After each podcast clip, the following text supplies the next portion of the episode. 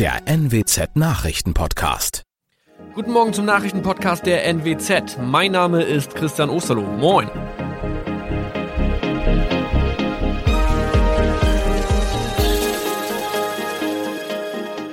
Und das sind unsere regionalen Nachrichten am Morgen. Die Grünen wollen Moorstraße in Oldenburg umbenennen. Viereinhalb Jahre Gefängnis für Falschgoldhandel. Und Landkreis Kloppenburg meldet ersten Omikron-Fall. Der Name Moorstraße könnte laut den Oldenburger Grünen rassistisch aufgefasst werden. Deshalb fordern diese eine Umbenennung. Die Straße wurde allerdings nach Hermann Moor benannt, einem der ersten Siedler in der Gegend. Um Missverständnisse auszuschließen, beantragen die Grünen eine Änderung in Hermann Moor Straße. Dann müssten alle Anwohner ihre neue Adresse in ihren Pässen angleichen. Außerdem müssten Polizei, Feuerwehr, Rettungsdienste und Anbieter von Navigationssystemen informiert werden. Die Stadtverwaltung schlug vor, ein Zusatzschild mit Informationen zur Person Hermann Mohr anzubringen. So könne man alle Irritationen beseitigen.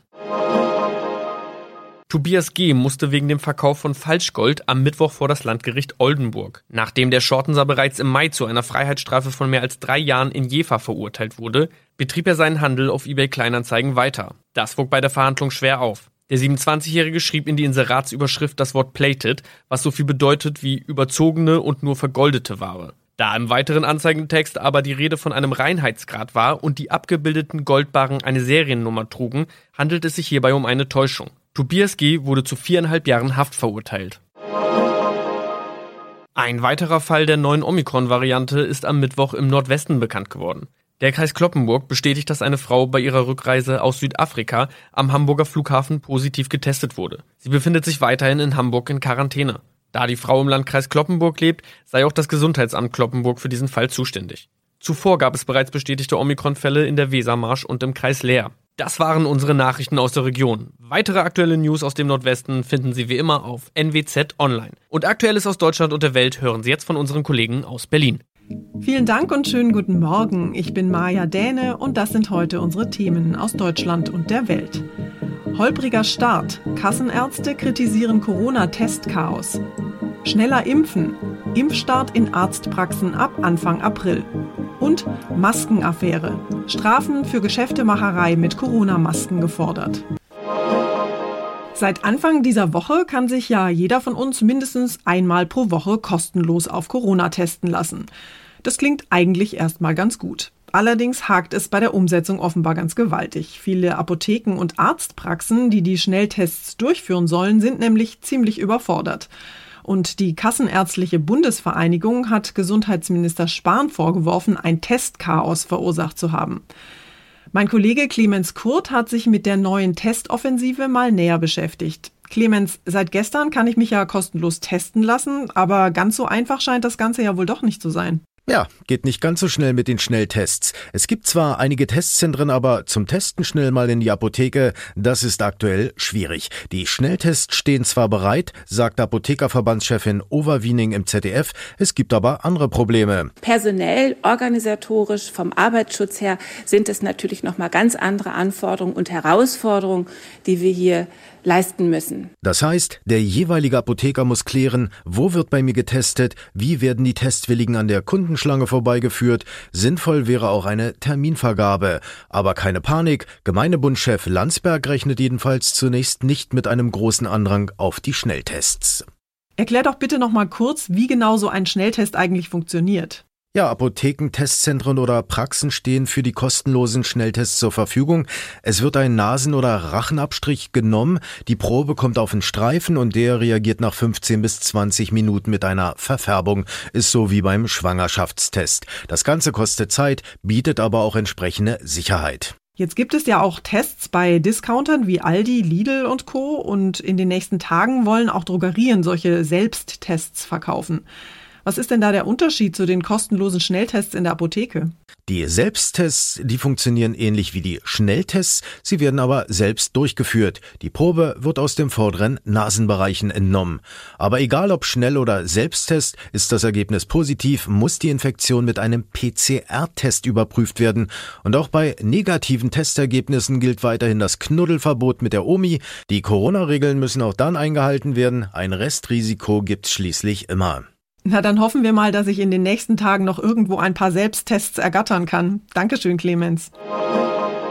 Mehr testen und mehr impfen, das sind ja die beiden wichtigsten Waffen im Kampf gegen Corona. Und beim Impfen gibt es jetzt immerhin gute Nachrichten. Ab Anfang April sollen Corona-Impfungen nämlich nicht mehr nur in den Impfzentren, sondern ganz bequem beim Hausarzt in der Praxis möglich sein. Dadurch könnte die Impfkampagne deutlich schneller laufen. Der Impfstoff soll über Großhandel und Apotheken direkt in die Praxen kommen. Zweieinhalb Millionen Menschen in Deutschland sind bisher vollständig geimpft. Das sind gerade mal drei Prozent der Bevölkerung. Damit die Impfkampagne weiter an Fahrt aufnimmt, sollen auch Haus- und fachärztliche Praxen ab Anfang April mit eingebunden werden. Möglich ist das, weil nun auch die Menge an Impfstoff steigt. Die Impfzentren, in denen die Menschen bisher geimpft wurden, bleiben weiter bestehen, genauso wie die dort bereits vereinbarten Termine. Laut Kassenärztlicher Bundesvereinigung gibt es bundesweit rund 75.000 Arztpraxen, in denen bald geimpft werden kann. Jasmin Becker, Nachrichtenredaktion. Die sogenannte Maskenaffäre hat ja in den vergangenen Tagen ziemlich für Aufregung gesorgt. Die beiden Abgeordneten Nikolaus Löbel von der CDU und Georg Nüßlein von der CSU sollen Geschäfte mit Corona-Masken gemacht haben. Löbel hat inzwischen sein Bundestagsmandat niedergelegt und ist aus der CDU ausgetreten. Und auch Georg Nüßlein hat seinen Austritt aus der CSU erklärt. Die CDU hat Aufklärung und Transparenz versprochen und auch Transparency International hat sich jetzt zu Wort gemeldet und Konsequenzen gefordert.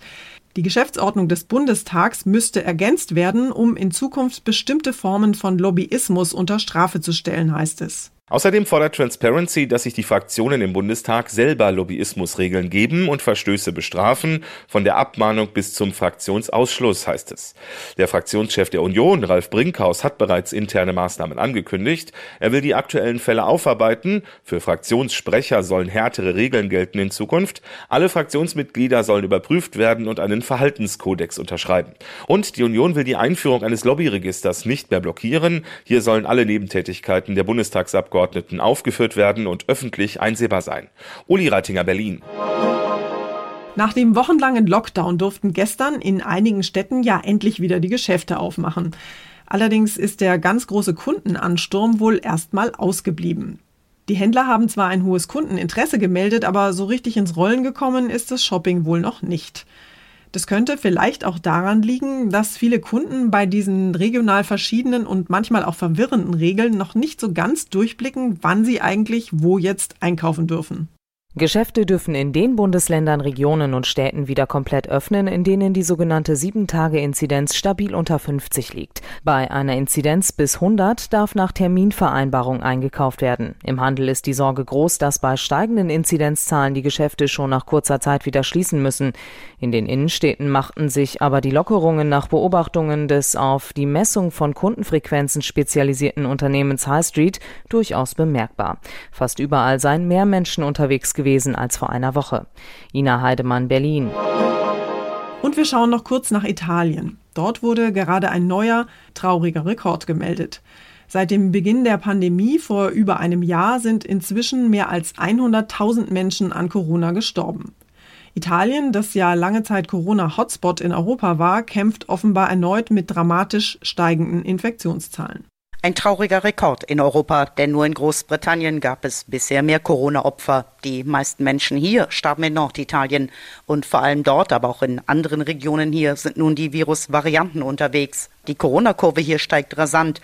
Immer mehr Patienten kommen auch auf die Intensivstationen und die Impfkampagne, die die große Wende bringen soll, die läuft nur schleppend. Auch viele ältere Menschen hier sind noch immer nicht geimpft.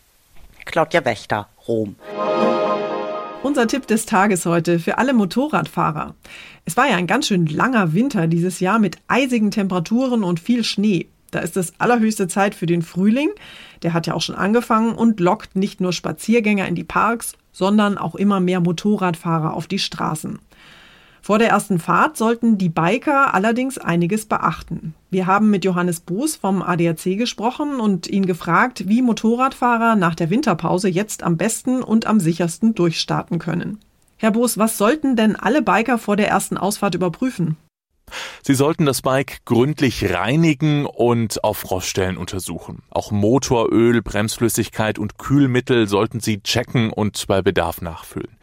Wichtig ist auch, dass die Antriebskette korrekt gespannt ist und das Profil und der Luftdruck bei den Reifen stimmen. Wenn Sie Mängel entdecken, die Sie selbst nicht beheben können, dann ist der Fachmann gefragt, und zwar vor der ersten Tour.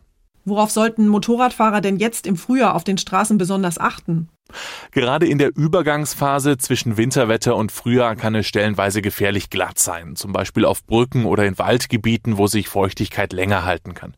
Außerdem müssen Sie mit Rollsplit und Schlaglöchern rechnen. Da kommen die Straßenmeistereien im Frühjahr mit den Reparaturen oft nicht nach, deshalb hilft eine vorausschauende Fahrweise. Was können denn Motorradfahrer tun, um besser auf sich aufmerksam zu machen? Denken Sie immer daran, dass sich andere Verkehrsteilnehmer, insbesondere Autofahrer, im Frühjahr erst wieder an Motorradfahrer gewöhnen müssen. Biker haben eine recht schmale Silhouette und die wird vom entwöhnten Auge schnell mal übersehen. Deshalb mein Appell, tragen Sie auffällige und kontrastreiche Bekleidung mit Leuchtstreifen, die leistet in Sachen Sichtbarkeit gute Dienste. Na dann Helm auf und nichts wie raus. Dankeschön, Johannes Boos. Und zum Schluss wird's bei uns heute mal wieder tierisch. Ein Frankfurter Forscher hat vor einem halben Jahr auf Madagaskar nämlich eine Spinnenart entdeckt. Und weil neue Arten ja auch neue Namen brauchen, wurden die Spinnen jetzt getauft. Und zwar auf den Namen Greta Thunberg. Die schwedische Klimaaktivistin ist unter Tierforschern offenbar ziemlich beliebt als Patentante. Vor ein paar Wochen sind nämlich schon neu entdeckte Schnecken nach ihr benannt worden. Aber nochmal zurück zu den Thunberg-Spinnen. Die sind wesentlich vielfältiger als angenommen. Es gibt nämlich nicht nur eine, sondern sage und schreibe mehr als 25 verschiedene Thunberger Riesenkrabbenspinnen. Neben den krabbelnden Greta Thunbergs hat der Frankfurter Forscher übrigens schon diverse andere Spinnenarten entdeckt und auch getauft. Es gibt mittlerweile David Bowie, Udo Lindenberg und Nina Hagen Spinnen. Beim nächsten Frühjahrsputz also bitte vorsichtig sein, nicht dass Sie aus Versehen das Netz irgendeiner Promispinne wegfegen. Das war's von mir für heute. Ich bin Maja Däne und wünsche Ihnen allen einen entspannten Tag. Tschüss und bis morgen.